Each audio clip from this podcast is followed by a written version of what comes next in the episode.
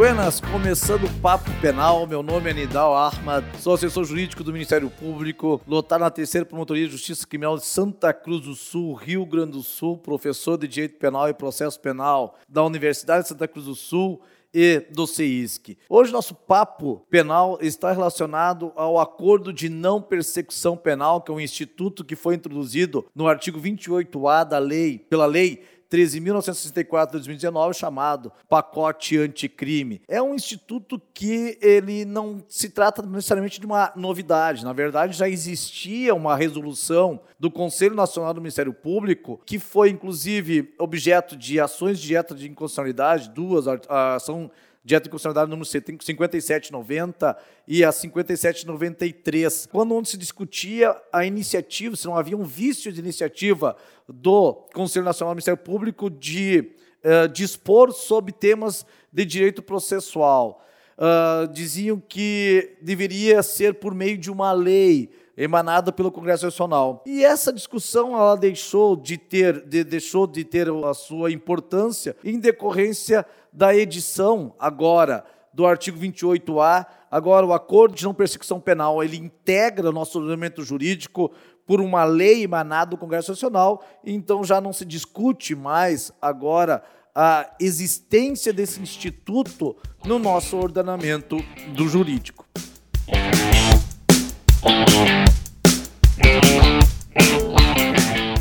Mas esse acordo de não persecução penal, esse instituto, ele não é para qualquer infração em qualquer situação. Ou seja, antes de visualizar a possibilidade de uh, celebrar um acordo de não persecução penal, é imprescindível que o Ministério Público ele faça uma análise se haveria justa causa ou não para a deflagração de uma ação penal. Porque se não há justa causa, o Ministério Público deveria viabilizar ou deveria providenciar o arquivamento do inquérito policial. Então, em, somente quando não for caso de arquivamento do inquérito policial, com uma análise responsável pelo órgão do Ministério Público, verificando que há justa causa, indício de autoria e prova da maternidade, é que visualiza-se a possibilidade, aí sim, de celebração de um acordo de não persecução penal e preenchendo determinados requisitos, requisitos como crimes praticados sem violência ou grave ameaça e que o réu tenha confessado formalmente e circunstancialmente a infração penal, a prática da infração penal. E aqui algumas considerações sobre esse requisito. Veja que a pena mínima é inferior a quatro anos. Isso abarca uma série de crimes, uma série de crimes como falsificação de documento público, como crime de corrupção passiva, como crime de concussão, que tem as penas mínimas inferiores a quatro anos então, e são praticados sem violência ou grave ameaça. Mas o que chama atenção aqui é o requisito da confissão. Vejam que para a transação penal e para a suspensão condicional do processo, esse requisito não é exigido. Mas para o acordo de não persecução penal, o legislador, ele exige que o acusado confesse o delito. E, em tese, num primeiro momento, soa meio que inquisitorial, soa como, como se fosse uma, uma espécie de uma, uma exigência, ó, cara, tu confessa e aí nós podemos conversar sobre o acordo de não persecução penal. Enquanto que, se a vontade do legislador é de evitar ações penais, ou evitar que nós tenhamos ações penais que cheguem a uma condenação, não vejo muita necessidade de que seja como um requisito a confissão do acusado. E isso gera outros, outras situações inusitadas, porque essa confissão ela tem que ser formal, ou seja, perante uma autoridade pública, perante o delegado, perante o Ministério Público, desde que evidentemente registrado, formalizada, documentada esta confissão e de forma circunstanciada. Como assim circunstanciada? Deve ser de forma em que o acusado ele individualize sua conduta, que ele tenha uma confissão clara, objetiva, de local, a forma, o modo de execução. E aí gera um outro problema, porque se eventualmente esse acusado ele não cumprir as condições do acordo de não persecução penal, esta confissão pode, só é evidente, evidentemente que ela não pode ser usada pelo, pelo juiz para buscar a sua condenação,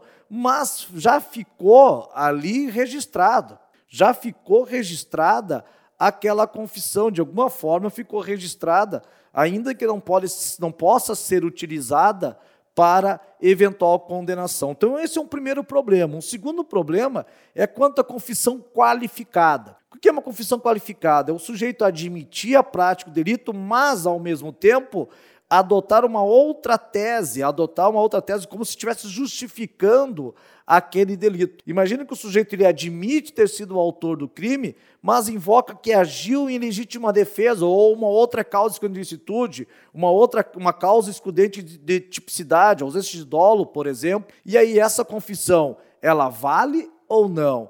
Aqui, a doutrina, a doutrina, e claro que a jurisprudência ela vai ter que pegar e se solidificar em relação a isso, vai ser chamada a dirimir esse, essa questão. Na minha concepção, essa confissão qualificada não seria um impeditivo para, já que o legislador adotou como requisito a confissão, né, essa confissão qualificada não seria um impeditivo para a celebração do acordo de não persecução penal. Por uma razão bem simples. O sujeito que ele admite a prática de um delito, mas ele invoca uma tese excludente do crime, teoricamente, teoricamente, para ele talvez seria até mesmo vantagem que essa ação seja deflagrada, porque na perspectiva dele, embora não tenha sido levado a efeito a, o arquivamento do inquérito policial, por não ter crime, não ter justa causa para ação penal, poderia levar a uma rejeição da denúncia e depois, se não rejeitada, ao longo da ação penal, poderia redundar numa absolvição. Então, por que, que eu vou aceitar, num primeiro momento, reparar o dano, renunciar a bens e direitos, prestar serviço à comunidade, pagar prestação pecuniária, ou seja, aceitar uma das condições uh, impostas pelo Ministério Público para a celebração do acordo de não persecução, se eu tenho a perspectiva de, eventualmente, que aquela minha justificativa, que aquela minha tese seja acolhida em juízo. Então não teria muito sentido de simplesmente porque a confissão foi qualificada de evitar ou de não viabilizar o acordo de não persecução penal.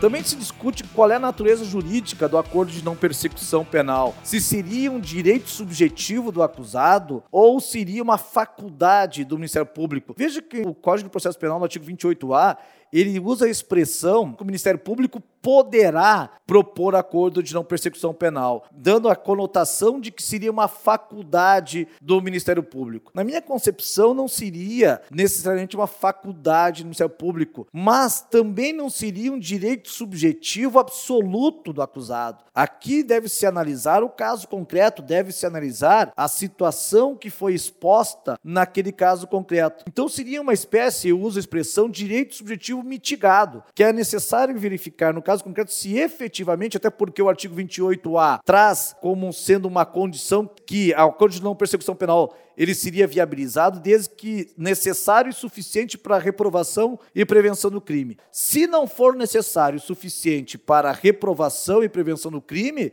nesse caso estaria justificada a não celebração do acordo de não persecução penal. Então não seria um direito subjetivo absoluto do acusado, mas também mitigado. Primeiro tem que verificar se é suficiente e necessário para reprovação e prevenção do crime. Imaginem vocês, se o sujeito ele por meio de um crime de, eh, crime de peculato ou crime de corrupção passiva, ele obteve uma vantagem, uma vantagem econômica de milhões de reais por desvio de verba pública em detrimento da saúde pública, em detrimento das, da educação, em detrimento de construção de, de escolas. Veja o grau de reprovabilidade dessas condutas, elas são de elevadíssimo grau de reprovabilidade. Aqui há uma potencialidade lesiva dessas condutas bastante expressivas. Então, teoricamente, embora tenha preenchido os requisitos de ser crime sem violência e grave ameaça, embora a pena mínima seja inferior a quatro anos no crime de corrupção passiva e no crime de peculato, por exemplo, não seria necessário e suficiente para a reprovação e prevenção daquele crime, a celebração do acordo de não persecução penal. Então, nesse caso aqui, não seria hipótese de acordo de não persecução penal pelo grau elevadíssimo de reprovabilidade da conduta do sujeito. Então, trata-se de direito subjetivo, sim, preenchidos os requisitos, o Ministério Público vai que argumentar, justificar o porquê da não celebração do acordo de não persecução penal. Se o acusado ele não concordar, ele tem a possibilidade, há a possibilidade de, de, de uh, ser submetido à avaliação do procurador-geral. O, o investigado ele pode encaminhar para o órgão superior do Ministério Público, como fala no artigo, como, como dispõe o artigo 28A, parágrafo 14, vai para o órgão superior do Ministério Público para verificar a viabilidade ou não da celebração desse acordo de não persecução penal.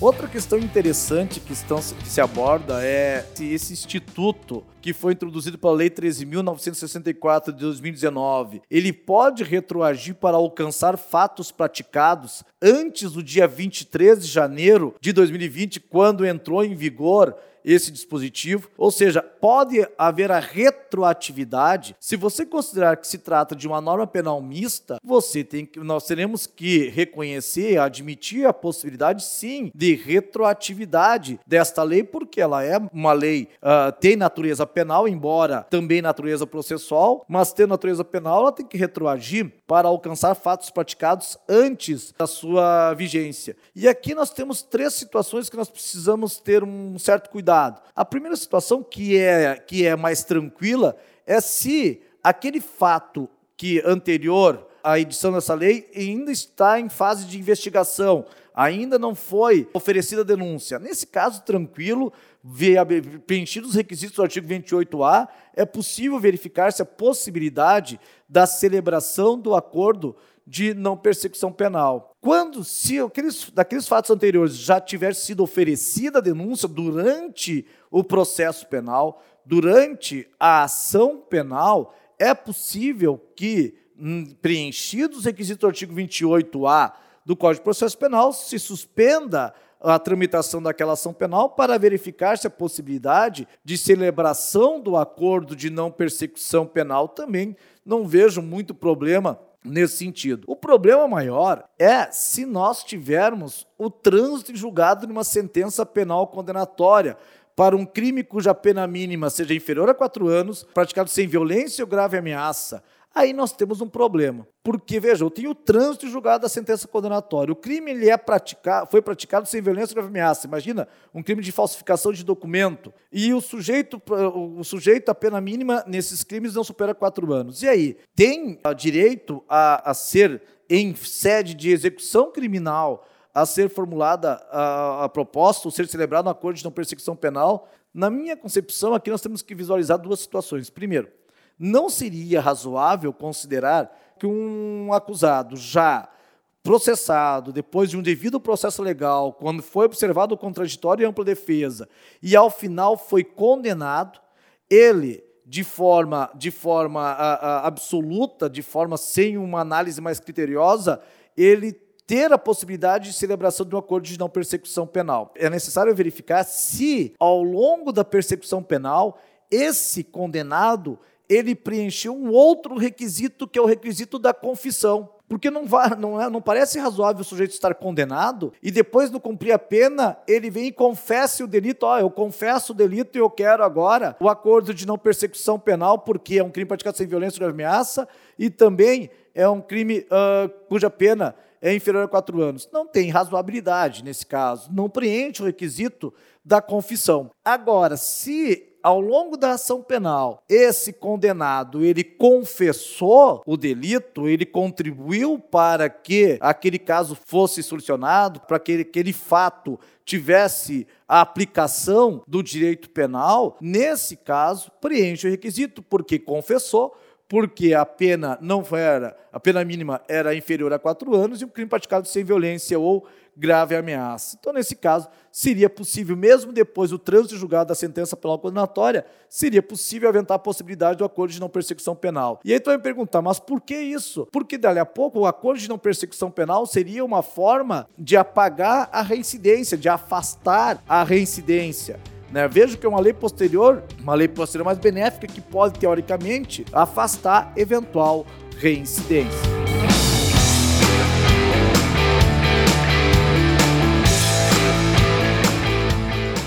Bom, em síntese, era mais ou menos isso que nós queríamos falar sobre o acordo de não persecução penal, ressaltando que é um instituto em que o advogado ele tem que procurar também. Não é um, um, um advogado, ele tem que ter uma, nova, uma outra percepção de defesa. Não uh, esperar ou aguardar que o Ministério Público tome iniciativa, porque talvez ele nem tome iniciativa de formular proposta de acordo de não persecução penal, ou que o juiz ele designe uma audiência para ser realizada uh, ou entabular ao celebrar o acordo de não persecução penal. Não. Se for no interesse do seu cliente, o advogado ele tem possibilidade, não só possibilidade, mas o dever de buscar o Ministério Público, de ele começar a entabular ou, ou a discutir, deliberar sobre a possibilidade do acordo de não persecução penal. Porque muitas vezes o próprio acusado ele quer se privar do processo penal que naturalmente já é já, já é desgastante, uh, o processo penal ele já pode lhe trazer despesas, uh, o processo penal lhe traz amargura, vai trazer para ele ainda mais sofrimento. Então, por isso que o advogado tem que ter essa serenidade, tem que ter essa sensibilidade e também ter essa iniciativa de procurar o Ministério Público para começar a celebrar ou começar a discutir, a debater as cláusulas e as condições de um acordo de não persecução penal.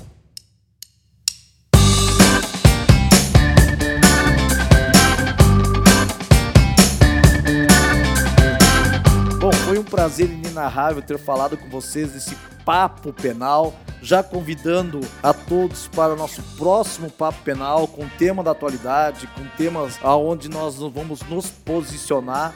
Que você acompanhe, nos acompanhe também nas redes sociais, Profnidal e arroba Profnidal e você terá as informações, as atualizações sobre direito penal, processo penal e execução penal. Até a próxima, abraço missioneiro a todos.